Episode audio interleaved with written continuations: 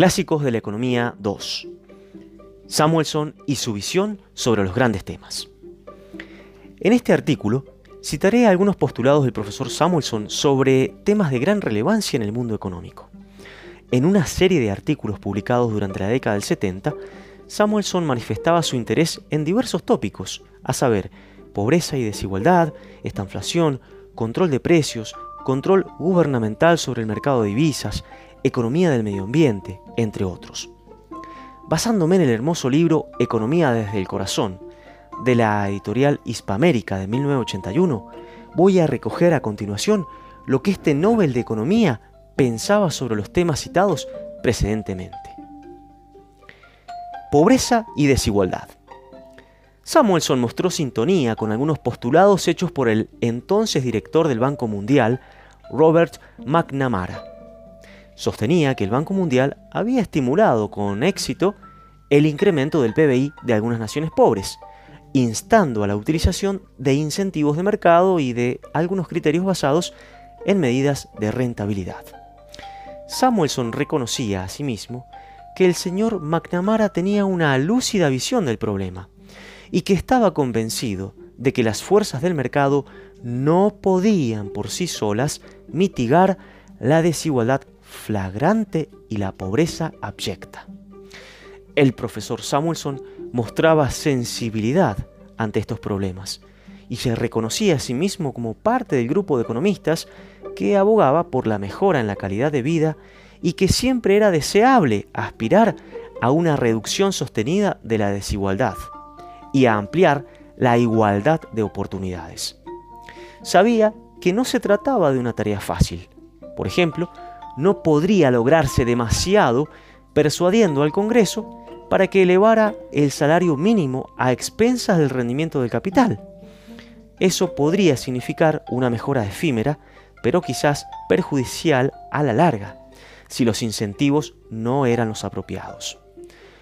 Cuando se refería a temas de igualdad de oportunidades, Samuelson tenía muy en claro que el mérito no lo era todo cuando una sociedad no trata a todos por igual.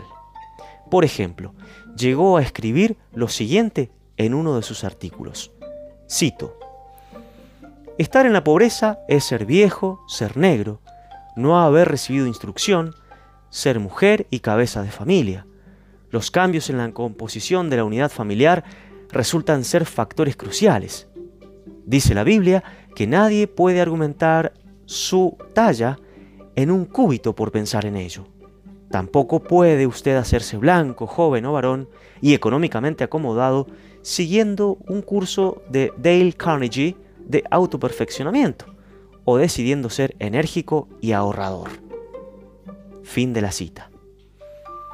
Como lúcido economista, abogaba por la generación de incentivos que ayudasen a la igualdad de oportunidades, pero asimismo instaba a evitar el mal uso de estos beneficios, ya que la limosna o plan asistencialista conllevaba distintos riesgos. Sin embargo, él no restaba importancia al mérito de las personas, ya que celebraba el gran progreso de los individuos y sus familias en la Alemania occidental y en el Japón de la posguerra, expresando con claridad que todos los progresos de los campesinos y trabajadores provenían de su tenacidad y decisión. Pero todo era posible en un país que trabajaba sobre la base de la previsión y de crecimientos sostenidos de más del 10%. Esta inflación.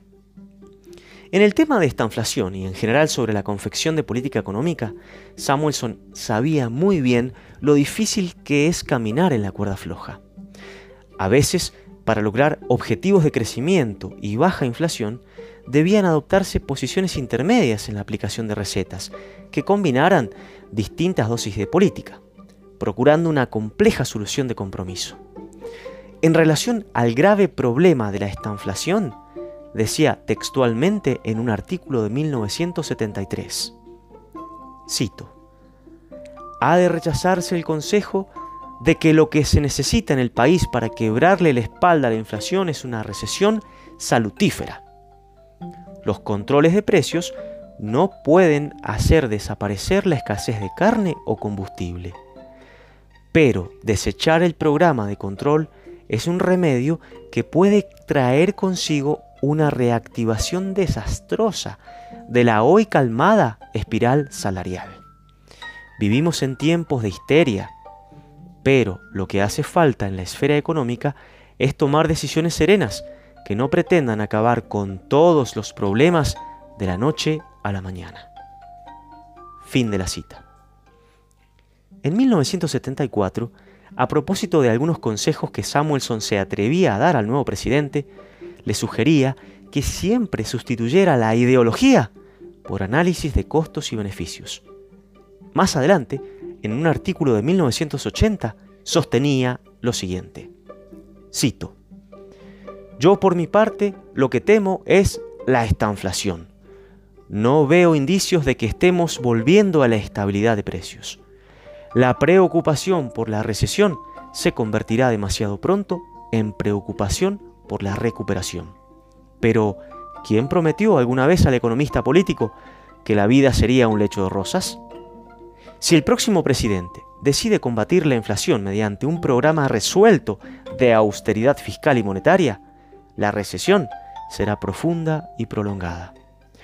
Ojalá hubiese una nueva escuela del lado de la oferta en que se pudiese confiar para controlar la estanflación, pero no la hay. Debería informar de que existe una nueva escuela, la escuela de las expectativas racionales. Sus miembros son optimistas y creen que la inflación se puede eliminar con poco esfuerzo, si el gobierno es capaz de convencer al público de que está decidido a eliminarla. Pero ni la historia ni la razón nos tientan a apostar por ellos. Fin de la cita. Es interesante notar en el párrafo anterior que el profesor Samuelson estaba anunciando la llegada de la nueva escuela, la de la Reserva de Federal de Minneapolis, que era muy incipiente y que consistía en que un gobierno puede eliminar la inflación sin demasiados costos en términos de crecimiento, siempre y cuando se aplicara una política creíble por el público en general. El tema del control de precios. El profesor Samuelson manifiesta claramente una visión un poco más heterodoxa de las causas de la inflación, ya que, por ejemplo, en la década de los 70 admitía que el crecimiento en el nivel general de precios podía provenir en su génesis del incremento en el precio de las materias primas. Decía textualmente, cito, Yo estoy de acuerdo en que la inflación no es ninguna broma, pero también sé que las subidas de los precios del petróleo y la energía en general, y de los precios de los alimentos y las materias primas no son el resultado de una política monetaria y fiscal poco rigurosa. Fin de la cita. Pero es interesante advertir los límites del control de precios. Esto decía en un artículo de 1980. Cito. Existe una amplia experiencia en los controles directos de precios y salarios en muchos países y a lo largo de cuatro décadas. Se reduce a lo siguiente. Los controles funcionan bien un año. Después, los controles obligatorios se hacen cada vez más ineficaces, menos efectivos y menos justos. Fin de la cita. Medio ambiente y opinión pública.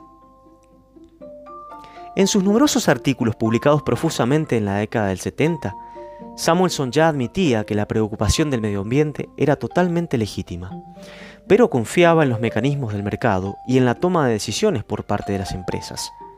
Decía que cualquier imposición para que las empresas eficientizaran sus procesos productivos estaba lejos de ser una carga o un peso adicional para las industrias, y que podrían convertirse en realidad en oportunidades y en nuevos beneficios y citaba el ejemplo de los fabricantes de sistemas de filtrados, de catalizadores y de otros dispositivos que ayudarían a atenuar los impactos en el medio ambiente. También expresó que el peso de la opinión pública podía acelerar la toma de decisiones en las empresas por el solo hecho de salvaguardar su propia continuidad. La importancia de la cooperación y el tema de la inmigración.